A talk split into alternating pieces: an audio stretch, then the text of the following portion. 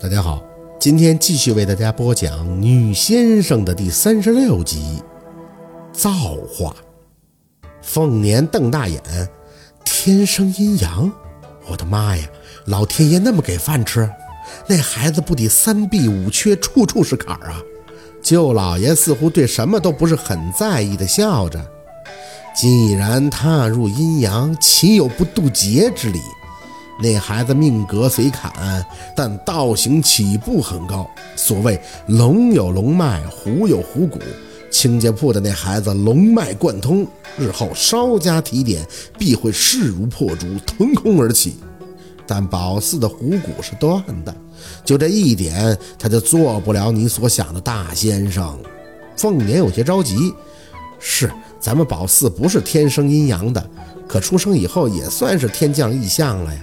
要么是妖孽，要么就不是凡人。大哥，我不相信宝四是祸害。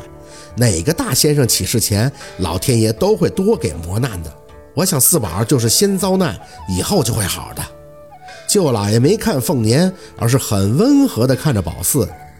来，宝四过来。宝四听他们俩说了半天，说的云里雾里的，走到了舅老爷身前，看着他脚前放着的，居然是个小水盆儿。他伸手指了指，你看这盆里是什么？小鱼儿，是好几条五颜六色的金鱼儿，好漂亮的小鱼儿。凤年在身后张嘴，这不是树叶子吗？宝四回头看向姥姥，是小鱼儿啊。舅老爷还是笑，呵呵呵呵呵，你看什么就是什么。凤年的脸却僵住了，大哥，这孩子是不是一点慧眼都没有啊？舅老爷摸了摸宝四的头，看造化吧。若是日后阴阳平衡，命格清晰，这虎骨再能接连，到那时，也许这孩子真的就气势如虹，方同猛虎出山了。那咋接呀？你天，舅老爷指了指天，他说了算。凤年的眼神暗淡了，他叹了口气，点头。哎，我明白你的意思了。这孩子连是鱼是树叶都看不出来，凡尘俗眼是没有这方面悟性的。之前我还以为他蹿窍了呢，是有东西在帮他。舅老爷淡淡的答道：“那东西也算是帮着他，让你安排过的仙家能对着孩子高看一眼。”凤年不解：“什么东西？好的坏的？当然是好的。”舅老爷缓缓的起身。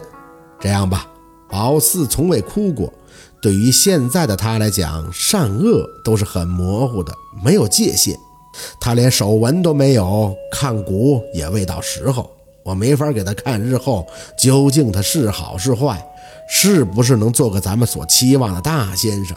既然你把他带来了，我想能不能留在我这儿，就看他自己的造化了。凤年连连的点头。你说，你说让宝四做什么？大哥，我私心当然是希望宝四将来能像你说的那样，势如破竹，猛虎出山。但如果老天爷就是不给饭吃，实在不行，就当个普通的先生，在村里能接手我的黑妈妈就行了。真的，大哥，你知道我什么性格？我就是怕这孩子将来一无是处，要是再不知道深浅，那我还不如现在就现在就狠心给他。舅老爷抬手打断凤年的话。见其生不忍见其死，闻其声不忍食其肉，是以君子远庖厨，这是最基本的仁慈怜悯之心。对畜即是如此，对至亲又怎能说出这种伤人伤己的话？凤年垂着眼，满脸痛苦。可你不是说，要是孩子十二岁以前还哭不出来，那就他会哭的。舅老爷拉着宝四的手。来，宝四，跟我进来。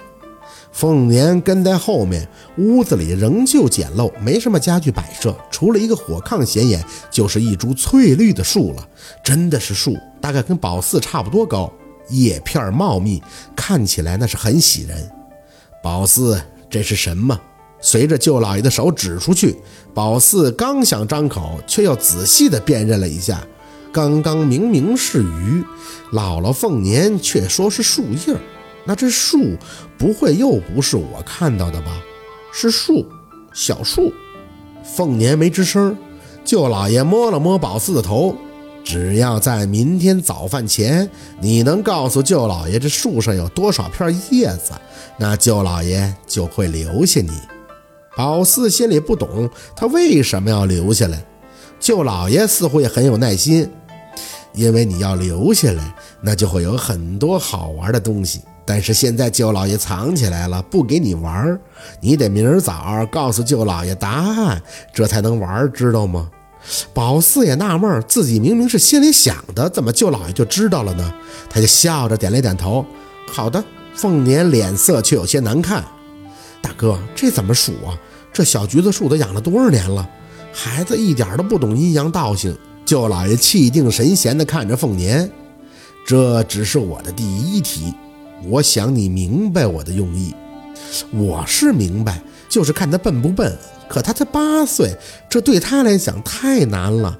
你出个简单的，这孩子其实老聪明了。就那儿歌，他都没特意学过，谁一唱他就会了。要不我我，凤年看着他的大哥，似乎就没有了在家跟老太太吵架那精神头。虽然舅老爷不骄不躁，声音也不大，但凤年跟他在一起，就像是在气势上少了什么似的。宝四围着橘子树绕了几圈，脑子里想着太姥姥教他数数，可他数不了几个数。挠了挠头，耳边又传来那个耗子的声音：“四宝，是你现在帮他就是害他。”舅老爷一边倒着茶水，一边悠闲着张嘴。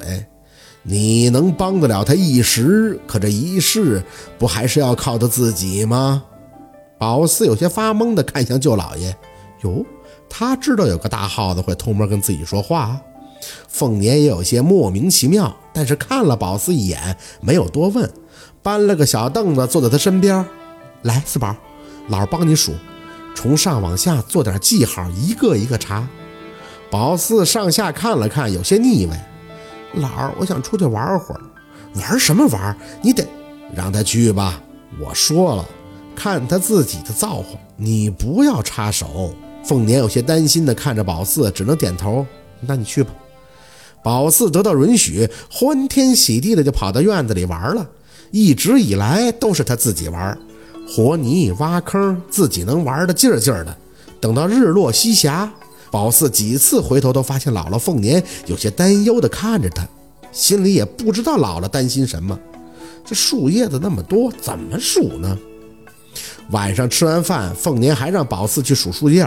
本来就爬了一上午的山，下午就在院里到处玩，现在那是困得要命，所以跟凤年躺在另一个都是书的小屋里，就各种的哼哼：“姥儿，我要睡觉，要睡觉。”凤年不停地叹气：“哎，四宝啊，你是真要让姥姥彻底失望啊！”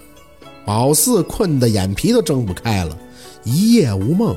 早上起来的时候，闻到了粥的味道，颠颠的下地洗脸准备吃饭。拿筷子的时候，舅老爷看着宝四笑：“宝四啊，树上有多少片叶子呀？我先吃饭，饿了。”舅老爷摇了摇头，虽然还是笑着，但是语气坚决。你得先告诉舅老爷答案，说完才能吃。凤年端着咸菜，一脸犹豫地站在一旁，他的眼睛很红，好像是一宿没睡。宝四挠着下巴走到那棵树前，回头看看舅老爷，确认：“是我告诉你多少片叶子，我就可以吃饭了吗？”舅老爷点了点头：“是的。”凤年有些紧张：“四宝，你可啊？”宝四还没等凤年说完话，上去就对他树踹上了。这凤年吓得不行，捂着嘴惊诧的看着舅老爷。大哥，这舅老爷抬手，慢慢悠悠的喝粥。没关系。宝四踹得累了，开始掐着手腕粗的树干，拼尽全力的一阵摇晃，在哗哗而下的树叶雨中再来几记扫堂腿，最后再配合上各种自创的宝四开山掌，忙活了一头大汗以后，回头看向舅老爷，树上就一片树叶，开饭。凤年张着大嘴惊在那里，这这么好看的树都给霍霍光溜了。舅老爷笑得满脸欢喜，小聪明还可以，吃饭吧。好，今天的故事就到这里了，感谢您的收听。喜欢听白，好故事更加精彩。我们明天见。